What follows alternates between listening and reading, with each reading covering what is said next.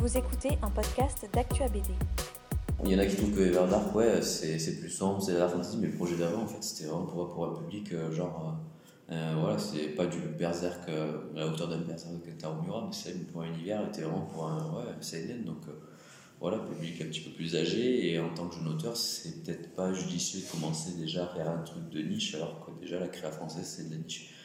Donc j'ai retravaillé, on va dire, euh, là où on mettait le projecteur sur mon univers pour euh, faire différents niveaux de lecture et pour qu'au final, ça touche un lectorat beaucoup plus diversifié. Voilà. Mais ça reste la même thématique, le même univers. Et au final, si je peux aller là où, j'aimerais aller avec Dark, les thématiques au final euh, seront, seront travaillées d'une bonne manière, je pense. C'est le projet de base, on va dire. Si au final, j'ai raconté ce que j'avais envie de raconter dans Dark, c'est pas forcément sûr que j'enchaîne avec l'univers, parce que j'ai d'autres envies aussi. Hein. Donc, euh, on verra au feeling et ce qui se passera. C'est vraiment, euh, c'est comme si on déplaçait le projecteur vers vraiment l'univers de base des persos différents, mais du coup, on va suivre d'autres persos. Donc, euh, tous les persos des Verdar sont des persos que j'ai pu créer, on va dire, from, pas forcément from scratch, parce que du coup, une fois que l'univers est en place, ben, on va dire, il y a des petits, on va dire, des embranchements qui se font obligatoirement, et du coup, pour travailler le lore des persos, leur histoire, ce qui leur arrive, c'est beaucoup plus naturel. Mais non, tous les persos de Verdark euh, n'étaient pas dans mon projet de base. Non, non, ils ont tous été créés euh, avec euh, leur passé, ce qui leur arrive, leur arborescence, leur début, leur fin au niveau narratif. Donc, non, non, c'est quand même un nouveau.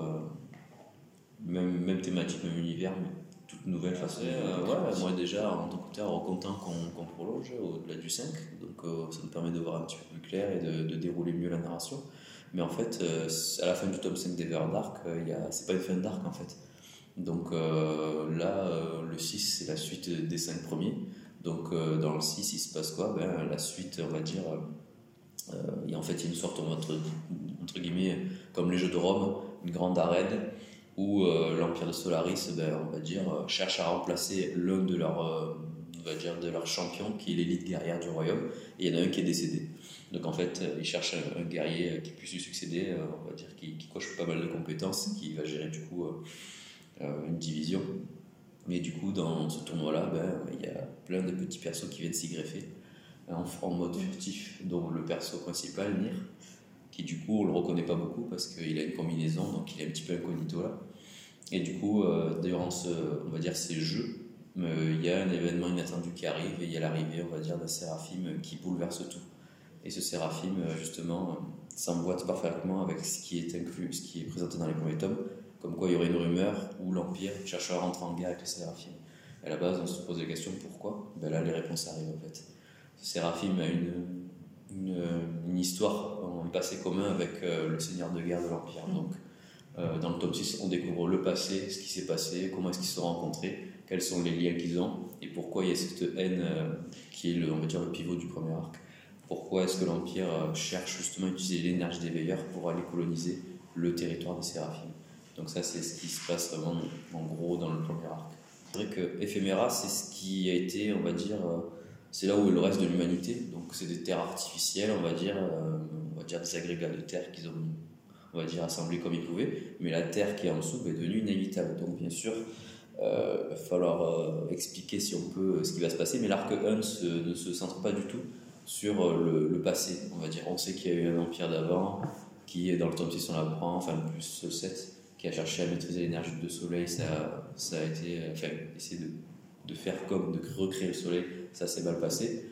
Et du coup, ben, la Terre de l'inhabitable, ça c'est ce qui est dit. Euh, est-ce que c'est vraiment ce s'est passé? On verra. Mais le premier arc se focalise plus sur le conflit entre l'Empire, l'énergie des veilleurs et les Verdark. Parce qu'il y a une dualité. Il y a les spiriteurs d'un côté qui utilisent l'énergie des Verdark, d'un autre côté, l'Empire qui déteste justement ce, type d'énergie pour des raisons qui leur sont propres et qui sont expliquées.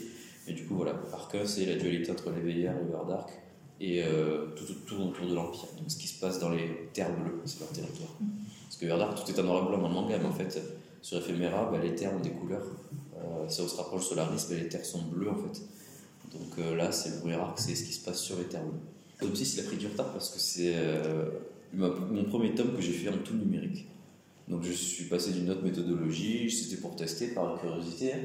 Et au final, ben, le numérique, j'aime pas trop, c'est pas fait pour moi. Moi, je dessine vraiment l'envie, euh, en faisant plaisir. Et le numérique, je me suis ennuyé de fou sur ma tablette en fait. Il faut savoir déjà qu'on fait une partie en numérique qui est le tramage.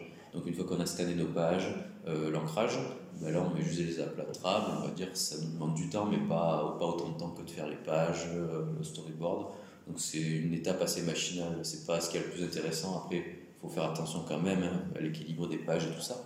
Mais euh, voilà, déjà la phase tramage, moi, me suffisait. Et là, le fait d'avoir fait 100% numérique, c'était ennuyeux. Et puis, euh, il y a le, piège du numérique, c'est qu'on peut zoomer, euh, on va dire, pas à l'infini, mais zoomer, on va dire, de manière assez conséquente. Et du coup, on passe beaucoup de temps sur des petites cases à rajouter des textes, pas forcément ben, judicieux sur un format qui est imprimé en 14-19 cm. Donc, voilà, je tombais dans ce piège-là, il n'y a pas de gabarit qui est verrouillé. Quand vous travaillez en tradi, ben, votre zoom, c'est le maximum, c'est ce que vos yeux peuvent se rapprocher par rapport à votre feuille. Donc 30 cm, euh, voilà, votre ligne d'horizon elle est là, vous rapprochez, vous ne pouvez pas aller plus loin, et vous faites un trait juste qui est naturel. En numérique, ben, même si les outils sont très bons, c'est autre chose. Quoi. Je, préfère, je suis de l'école tradi. Mais après, je comprends la jeune génération qui est née avec beaucoup plus de numérique qui, qui était dans leur vie dès le départ. Donc, je peux comprendre qu'ils soient au numérique ça, c'est une générationnel, je pense. Mais voilà, le retard, c'est plus mon changement de méthodologie. Et aussi, euh, à côté, j'avais bossé avec euh, des, plusieurs éditeurs de produits dérivés de statues. Et je faisais ce qu'on appelle du concept art 2D.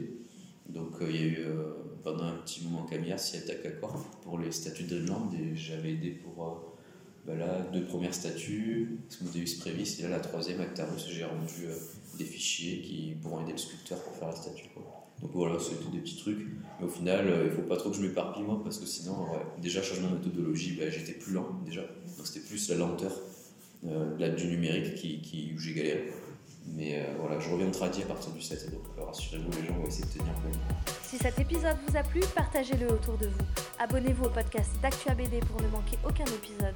Et pour nous soutenir, vous pouvez laisser 5 étoiles et un commentaire sur Apple Podcast ou Spotify. Merci et à bientôt sur ActuABD.